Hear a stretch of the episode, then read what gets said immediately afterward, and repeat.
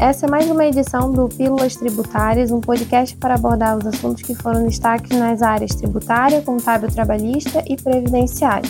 Eu sou Laísa Machado, consultora tributária na área estadual.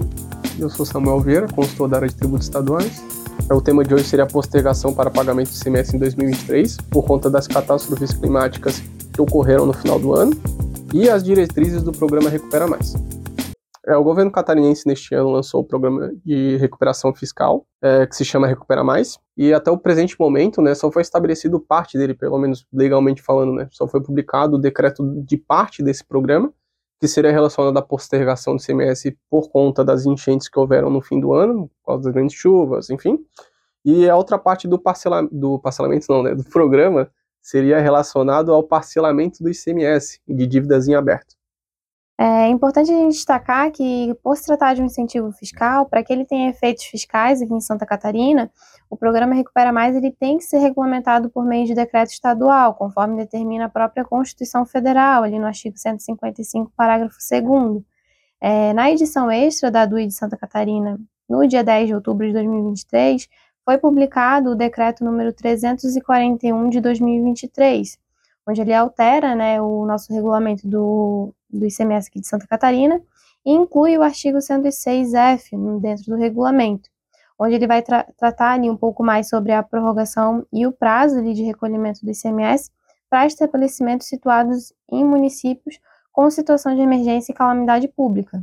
Com o objetivo de oferecer assistência aos prejudicados pelos eventos climáticos de outubro deste ano, né, o governo trouxe a possibilidade de postergação do ICMS, é, a medida beneficiará empresas do regime normal e também do Simples Nacional, é, desde que o município, né, que a empresa esteja localizada, tenha declarado estado de emergência né, ou calamidade pública. É, é, importante a gente também falar, né, Samuel, que as regras para a utilização da postergação do ICMS elas são distintas para empresas do Simples Nacional e para empresas do regime normal. Mas trazendo um pouco mais ali sobre a questão da prorrogação né, do prazo, é, a prorrogação do prazo de recolhimento ela não alcança é, um imposto relativo a operações com combustíveis, derivados ou não de petróleo, gás, energia elétrica e serviços de comunicação.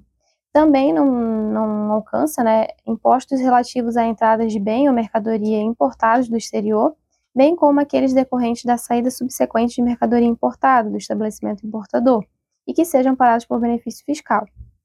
Ele também não alcança o imposto devido por substituição tributária e nem aquele que é devido por ocasião de fato gerador em decorrência da saída de mercadoria do estabelecimento. É, por fim, também ele não alcança o imposto apurado pelo contribuinte que optar pela postergação de prazo de recolhimento previsto no artigo 60, parágrafo 33 do regulamento ICMS, que seria para os estabelecimentos varejistas. Há uma dúvida bastante comum né, que a gente recebe na consultoria, é, ah, como que eu vou fazer para obter esse benefício? Eu simplesmente vou utilizar ele ou tenho que fazer um pedido?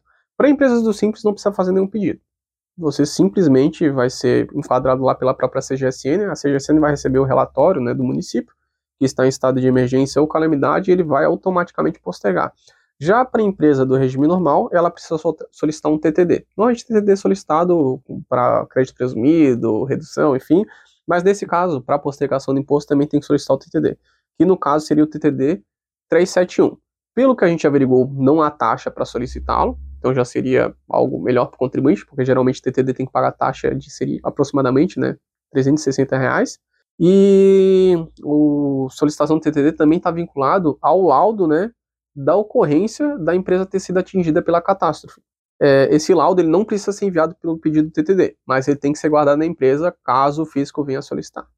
E um outro ponto também é que quando se tratar de uma empresa optante pela apuração consolidada, e o estabelecimento atingido pela calamidade não for o consolidador, deverá ser efetuada solicitação distinta para cada um dos estabelecimentos.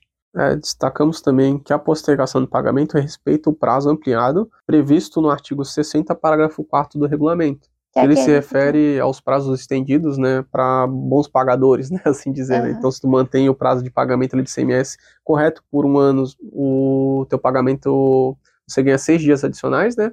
Por dois anos você ganha 10 dias, né? E não seria só pagamento do imposto, né? É o termo utilizado, mas ele abrange também a entrega das declarações acessórias de forma correta. Para as empresas com tributação do regime normal, a proposta prevê a postergação do pagamento do imposto nos próximos seis meses, sendo cada mês prorrogado por 90 dias.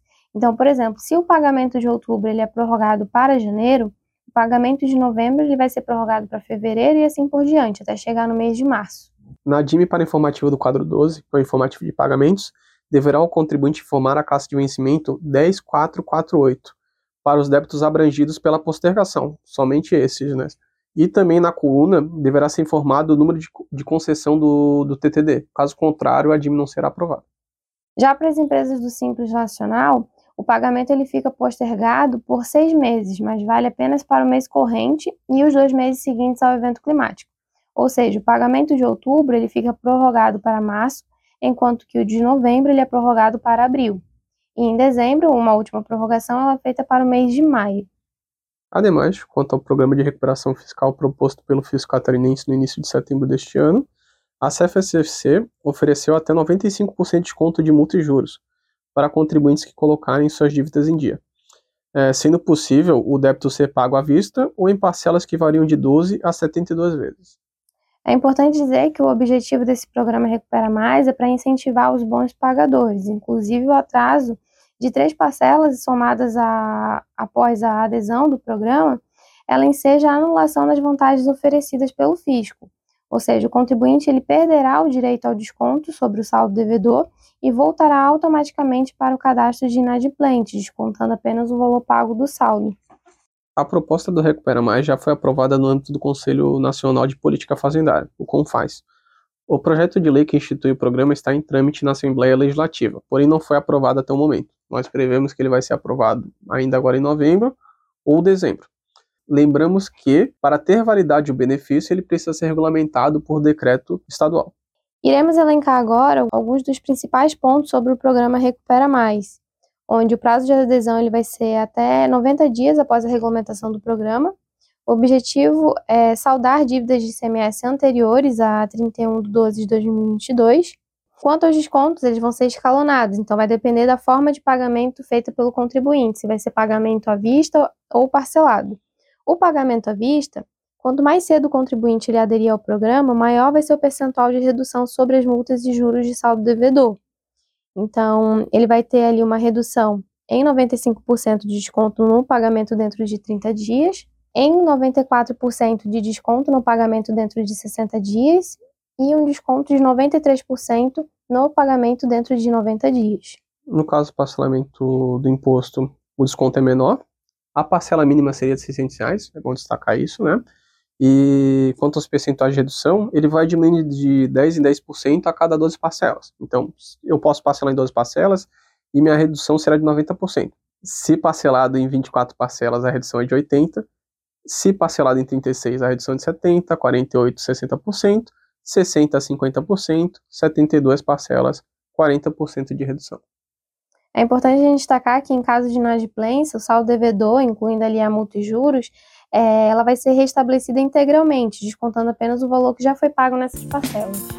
E com isso encerramos mais uma edição do Pílulas Tributárias. Obrigado por nos ouvirem.